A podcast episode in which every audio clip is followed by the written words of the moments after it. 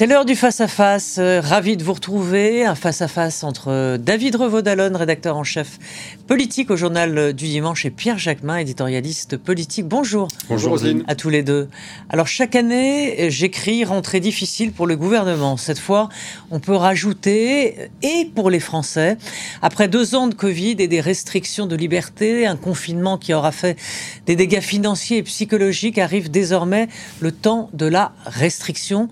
Euh, peut-être même de rationnement, de la fin de la souciance, comme l'a dit Emmanuel Macron. Alors va-t-on grelotter cet hiver dans nos appartements et maisons après avoir eu trop chaud cet été? Le gouvernement aborde une année remplie de défis et de difficultés avec en plus une opposition tonitruante à l'Assemblée nationale et une majorité relative.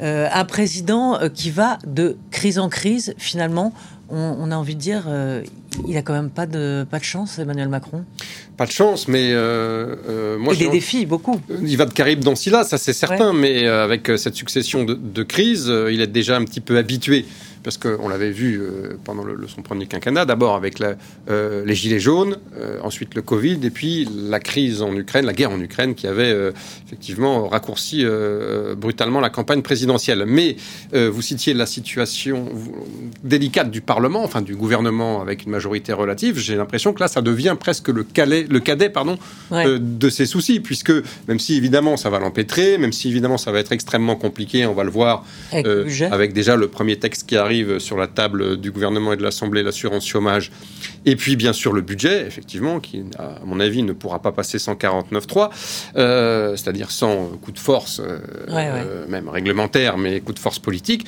Effectivement, la succession de crises que vous évoquiez, l'inflation, la crise énergétique, le prix du gaz, de l'électricité, et bien sûr la proximité de la guerre. Il a cité la fin de l'insouciance, président Macron, mais aussi le retour du tragique dans l'histoire. Et c'est vrai que tout ceci, des mots comme euh, euh, guerre euh, sur le sol européen, rationnement, c'était des mots qu'on n'avait pas entendus depuis la Deuxième Guerre mondiale. Donc je pense que l'onde de choc, et, on ne mesure pas encore la puissance de l'onde de choc qui s'apprête à déferler sur, sur le continent.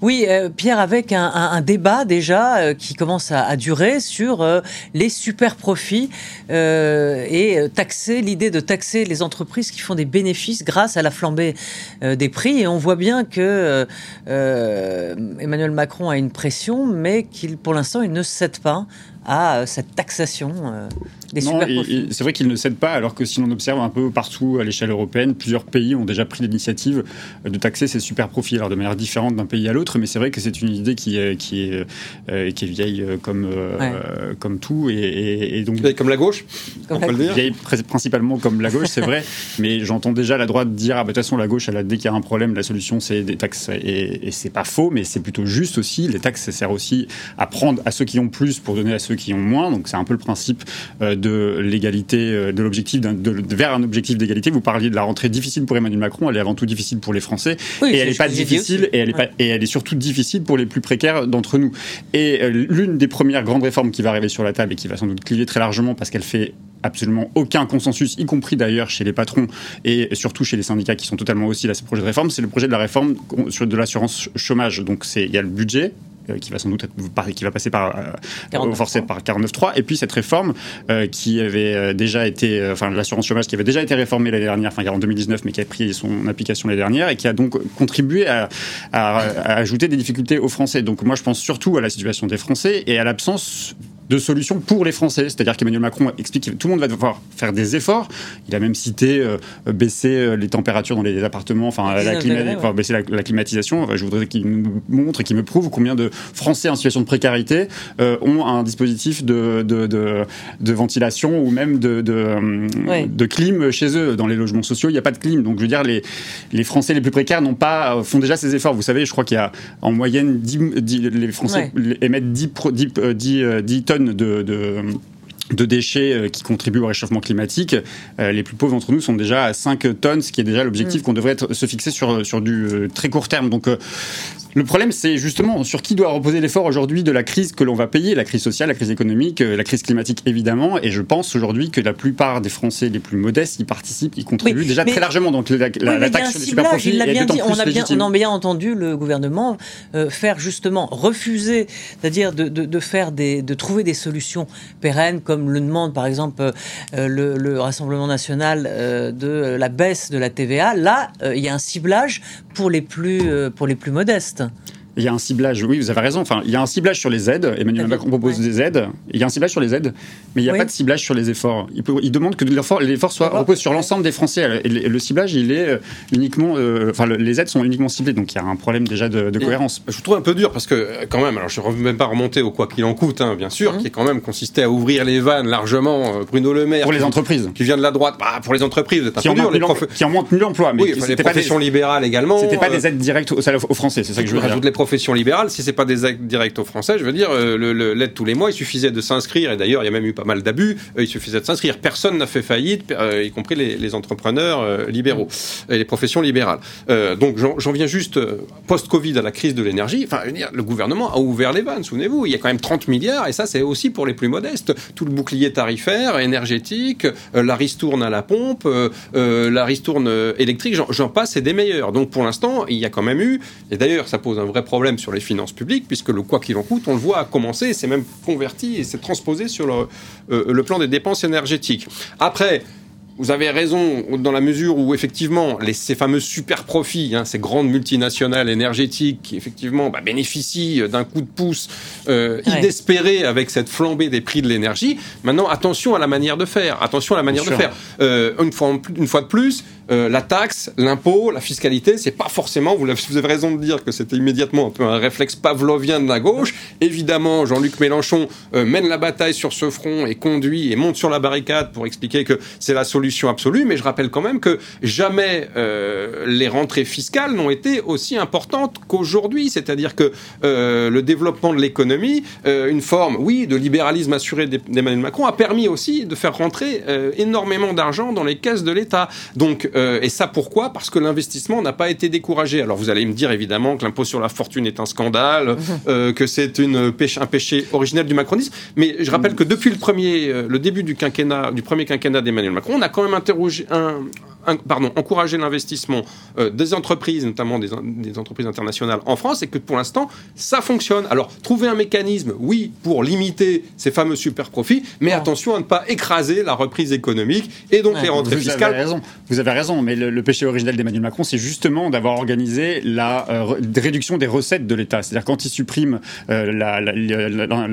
l'ISF, quand il euh, fait la flat tax. Ça, c'est très marginal. Vous savez très bien que l'ISF, c'est extrêmement symbolique et marginal. Quand il perpétue euh, le, CICE, tout ça, ça participe quand même de l'affaiblissement des recettes. Quand on veut faire, quand on veut avoir une ambition politique pour les Français, on crée les conditions de ramener des recettes à soi. Et ça, ça passe par des taxes, ça passe par des conditions ou par, des, euh, par euh, des, oui, des conditions qui sont données aux entreprises qui sont aidées. Par exemple, la question écologique, pardon, mais quand vous dites qu'on aide aujourd'hui le, secteur fossile, vous voyez en Allemagne, ils vont évidemment rouvrir des centrales à charbon, mais en même temps, ils font le ticket à 9 euros de transport. Ils font pas des aides à la pompe à essence, ils font des L'Espagne aussi qui vont, vers le changement de nos comportements.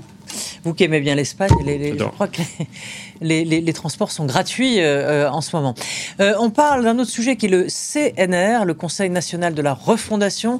C'était l'idée d'Emmanuel Macron pour réunir politiques, associations, partenaires sociaux pour débattre et, selon son expression, revivifier la démocratie. Mais, eh bien les partis politiques vont euh, bouder euh, cette, euh, cette réunion qui commence demain. tous quasiment refusent d'y participer. Ça va, ça va être un flop hein en tout cas, ce qui est certain, c'est que, alors Emmanuel Macron a rattrapé hier les associations d'élus, régions, mairies et départements qui avaient annoncé leur refus de participer à, à ce, grand raout. Donc il a réussi à les raccrocher, mais effectivement, tous les partis euh, d'opposition euh, refusent de se prêter à ce petit jeu. Et euh, on voit même qu'au sein de la majorité, nous avons publié une enquête dans le JDD ce week-end sur ce sujet, même au sein de la majorité, je ne parle pas du seul Édouard Philippe qui, lui, a piscine.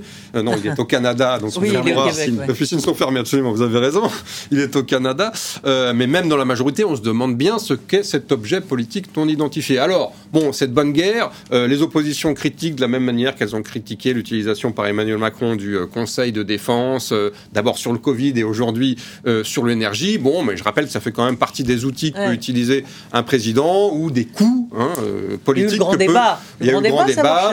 Il y a eu le Convention nationale, convention nationale absolument sur le climat. voilà, alors il y a eu des, des, aspects très déceptifs dans cette Convention nationale. Il s'agit de pas reproduire les mêmes erreurs et d'essayer de montrer pour Emmanuel Macron que c'est pas encore un bidule, comme dirait l'autre, le général de Gaulle pour ne pas le citer. Comité Théodule. Voilà, un comité Théodule destiné à endormir, encore une fois, euh, les oppositions. Après, je pense que les oppositions, une fois de plus, dans leur refus systématique, euh, voilà, se montrent un peu euh, fermées et finalement rendent presque un service à Macron, qui évidemment joue aussi une petite partie tactique, une petite partie d'échec, qui aura beau jeu de dire ah bah regardez, on veut mettre tous les grands sujets sur la table. C'est d'ailleurs ce qu'il a fait depuis quelques jours, ce que fait l'Élysée. On veut mettre les grands sujets de, de développement qui intéressent la société, l'économie, le climat, etc. pour les prochaines années. Regardez les oppositions qui se murent dans leur euh, retranchement. Je ne crois pas que tactiquement ce soit un, très bon coup pour elles. Ça va être difficile d'endormir, selon l'expression de David, les oppositions et en l'occurrence la France insoumise. Ils sont bah, D'ailleurs, vous citez la France inendormissables. C'est intéressant parce que depuis le début euh, de l'ère Macron, euh, qui a commencé dans le quinquennat précédent, il a eu de, il a eu de cesse d'inventer des dispositifs. Et à la limite, on pourrait se dire c'est sain, effectivement, il faut revitaliser la vie démocratique, inventer de nouveaux espaces, tester. Hein, il a testé euh, le tirage au sort, ça a été la Convention citoyenne pour le climat, où il s'était engagé de reprendre des propositions. Là, pareil, il nous refait la même chose avec une autre formule où il met tout le monde autour de la table, syndicats, politiques, associations, corps intermédiaires, enfin bref, tout ça, tout ce monde-là, comme ça avait existé avec l'écho qui est celui de, euh, du CNR, le, Conseil national de la résistance. Sauf que le Conseil national de la résistance, qui donc fait écho à ce Conseil national de la refondation, il intervient à un moment de crise, une guerre, hein, après une guerre, et on prépare la suite. On prépare la suite et on met dans le pot commun, on met dans le, dans le, dans le débat public. Et pour le coup, tous les grands partis participent. Et tout le monde participait. Euh, bah, c'était, c'était important, c'était nécessaire, même un moment de communion nationale ou un moment de, de, de, où il faut qu'on trouve des consensus ou les voies d'un compromis. C'est absolument fondamental dans un moment où une population est en crise. Enfin, des populations sont en crise parce que la c'est la population mondiale qui est en crise.